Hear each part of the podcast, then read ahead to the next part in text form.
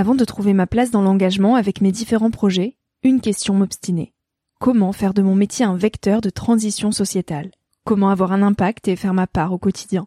Si vous écoutez Nouvel Oeil, vous vous posez certainement aussi ces questions-là. Et si j'ai choisi la Green Management School pour soutenir mon podcast, c'est parce que ça peut réellement vous aider à vous y retrouver. Se former au métier de la transition écologique, ce n'était pas si accessible il y a quelques années, mais ça l'est aujourd'hui. Ça l'est tellement que l'on ne sait plus qui croire, quelle formation entreprendre, ni ce que ça vaut. Alors j'ai fait les recherches pour vous, et j'ai trouvé l'école que j'aurais tant aimé faire il y a quelques années, quand j'étais paumée.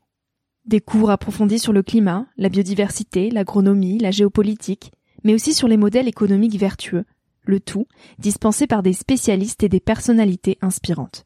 Créer un autre lendemain que celui qui s'annonce, c'est leur mantra, et derrière cette idée, la mission de Green Management School est de former de nouveaux managers capables de transformer les entreprises et les organisations de l'intérieur. Toutes les informations sont en description. Merci à Green Management School de croire en nouvel œil en soutenant cette saison de podcast. Tout de suite, place à un nouvel épisode. Cet épisode est un extrait du podcast publié lundi dernier. Il est à écouter et à réécouter quand la motivation ou le sourire te manqueront. Ce mini-épisode pourra remplacer Instagram pendant ta pause de 10 minutes, se retrouver dans tes oreilles avant de t'endormir ou à ton réveil pour commencer ta journée dans la joie. Si cet extrait te plaît et que tu as envie d'en connaître plus sur mon invité de la semaine, l'épisode en entier t'attend chaudement sur Nouvel Oeil. Et finalement, oui, il y a eu euh, des moments où euh, la réussite, la, compétition, euh, l'idée de réussir, l'idée de vaincre, l'idée de, des bonnes notes, d'être une bonne personne, etc., était vécue comme une telle pression qu'il y a des moments où tu te dis mais en fait c'est quoi le délire? Qu'est-ce que je fous exactement là? Vous êtes sûr là de votre projet? En fait, c'est quoi? On doit choper des bonnes notes, puis du pognon, puis après attendre notre chimio. c'est vraiment ça votre projet? Évidemment, comme je suis un jeune adulte qui joue à être euh, un adulte, comme je suis un jeune adulte qui joue à être un papa, ben, je me retrouve très vite euh, en couple. Euh, et puis de ces couples naissent des ruptures. Et à chaque rupture, il y a une remise en cause. Est-ce que, en fait, donc du coup, ce boulot, est-ce qu'il est si utile que ça? Donc tu laisses tomber ton boulot, tu laisses tomber ton appart, en même temps que l'histoire d'amour s'arrête, et puis tu recommences une autre histoire. J'avais euh, tendance à, répéter les, les, schémas parce que si tu veux, euh, au début, en fait, quand il y a quelque chose qui va pas dans ta vie, tu te dis, euh, bah tiens, c'est la faute de. Donc c'est la faute de mon boulot, c'est la faute de mon conjoint, c'est la faute de la vie, la société, le gouvernement. Tu, hein, tu remplis la case en blanc, tu fais ce que tu veux avec. Mais donc j'identifiais qu'il y avait un problème à l'extérieur. Et puis c'est grâce à la répétition de schémas euh, tout à fait identifiable que j'ai fini par me dire ok si en fait tu vis ça ici puis que tu le revis là-bas puis que tu le revis là-bas en fait c'est toi la source.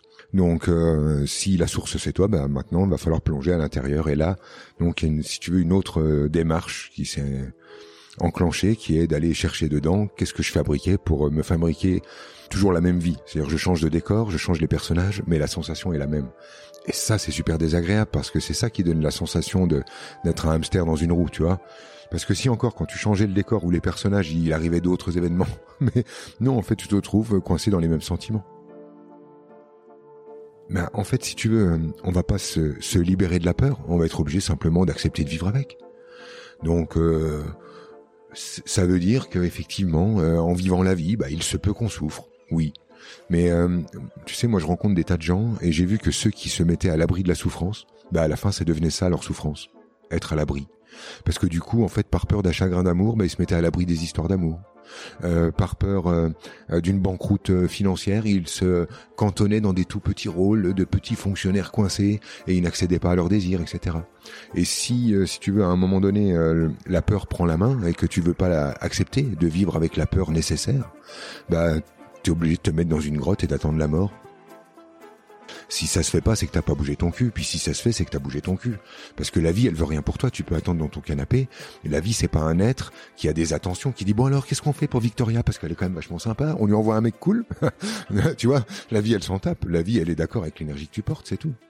Donc euh, l'idée, c'est de passer sur euh, un autre registre qui est je fais des plans je désire de trucs, je calcule, je me dis tiens, ce serait cool que je fasse ça et j'y vais. Comme toi, t'as pris ton micro, tu t'es bougé le cul et t'y vas. Mais c'est d'être d'accord avec l'idée que mes plans vont échouer. Et là, c'est cool, tu vois.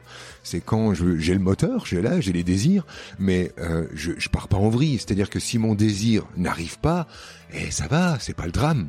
L'idée, en fait, c'est de désirer, de marcher vers mon désir. Mais s'il n'aboutit pas, ça n'est pas important parce que, en fait, l'intérêt, c'est de marcher, pas d'arriver.